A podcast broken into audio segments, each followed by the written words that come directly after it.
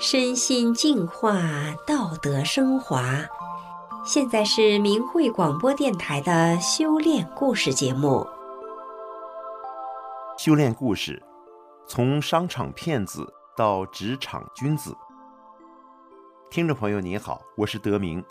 今天我们故事的主人公，曾在尔虞我诈的商海中混得如鱼得水。每天过着纸醉金迷的生活，然而这并未给他带来快乐与幸福。他年纪轻轻，身体就垮掉了，家庭也濒临破裂，身心疲惫的他一度产生了轻生的念头。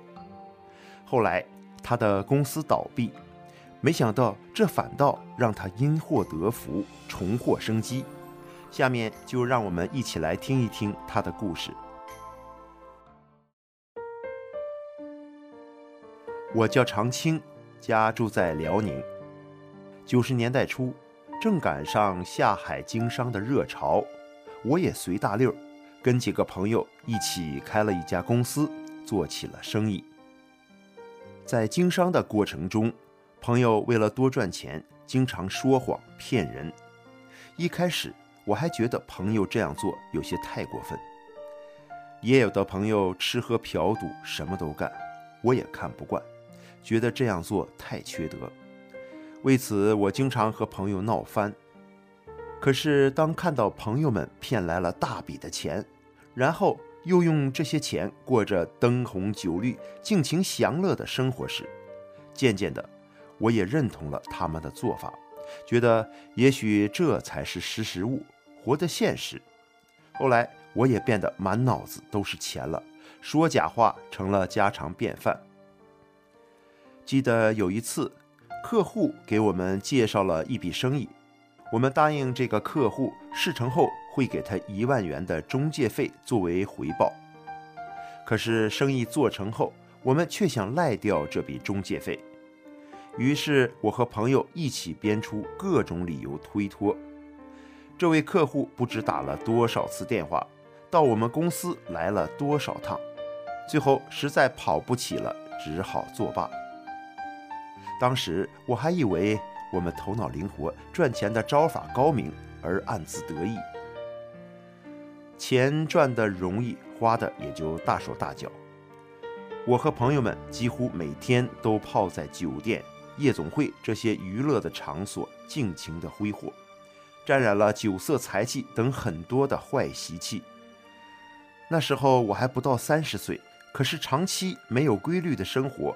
让我时常感到身体疲惫不堪，每天都得靠喝酒才能打起精神来做事。偶尔回家一次，也什么家务都不做，弄得妻子牢骚满腹，有时还闹着要离婚。为了摆脱这些烦恼与达到强身健体的目的，我开始练气功，看周易，看佛经、道经，试图找到一个能让我活得幸福开心。摆脱身心之苦的灵丹妙药，但人怨难遂，几番尝试不但没达到目的，反而身体和精神越来越差，整天只想躺着，懒得出奇，觉得生活没有一点乐趣，有的时候还生出了轻生的念头。熟人见到我都很诧异，问我：“你脸色怎么这么难看，灰暗暗的？你也不应该缺营养啊。”一九九五年年底，我和朋友开的公司倒闭了。无奈之下，我回到了原单位上班。没想到却因祸得福。有一天，一位同事借给了我一本书，是法轮大法的主要著作《转法轮》。回家后，我一看就刹不住车了，一口气看了一整夜。书中的内容让我豁然开朗。我感到消沉以及轻生的想法一下子烟消云散了，我一下子变得心情轻松，明白了人生的真正目的不是为了在社会中追名逐利、盲目行乐，也明白了善恶有报，做什么都得承担。从书中我理解到，我现在的不幸和苦难，可能都是以前做坏事的报应。我也明白了真善忍是宇宙的特性，以真善忍为原则去做事，就可以不断地提升自己，回归到真正幸福的家。摆脱了消沉的我，整个面貌焕然一新。了解我的亲友见到我后，都惊奇地问我：“你咋像变了个人似的呢？”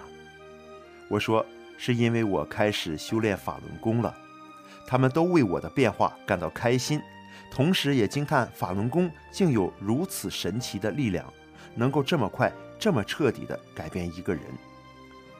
这时，单位的领导派给我一个在外人看来很诱人的肥差。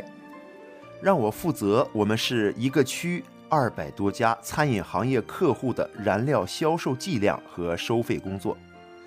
由于计量仪表的老化、更换不及时，以及单位财务管理上的不完善，负责此事的人对收费在某种程度上有着相当大的决定权。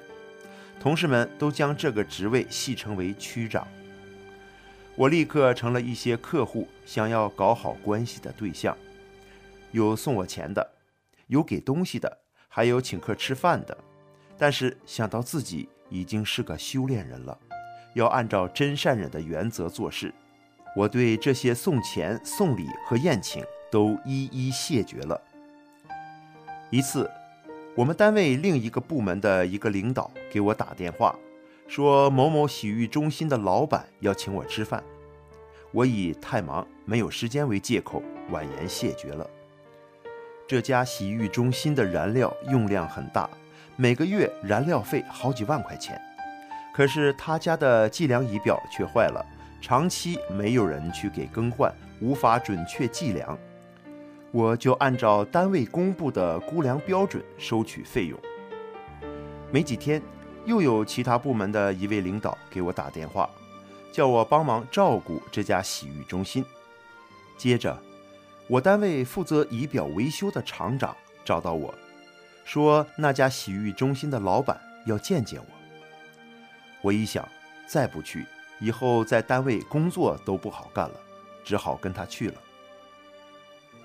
在一家高档酒店坐下后，那个厂长。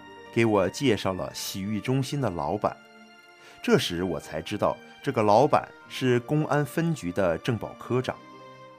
席间，这个老板见我不喝酒，就特意为我要了活虾。我说我不吃活的东西，他有些不高兴，草草离开，先走了。仪表厂长说要去看一下仪表的使用情况。我们到了洗浴中心后。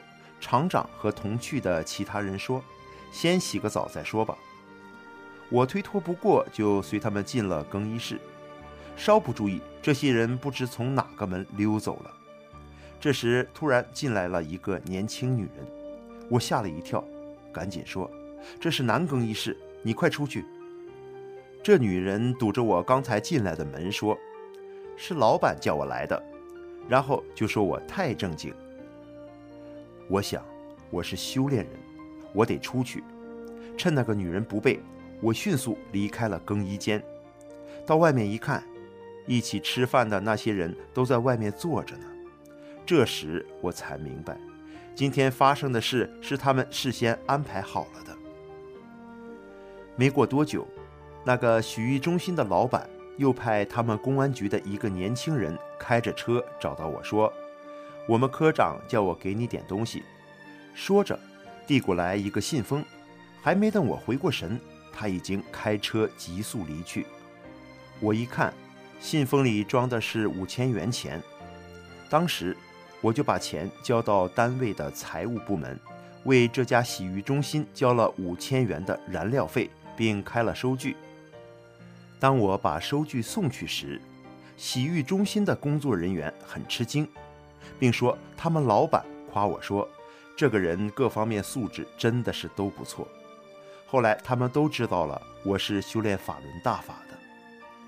确实，正因为我修炼了法轮大法，才能抵制住各方面的诱惑，才能有这样与以往不同的表现。我感恩大法的师傅给了我道德回升、重获新生的机会。好，听众朋友，今天的修炼故事就到这里，感谢您的收听。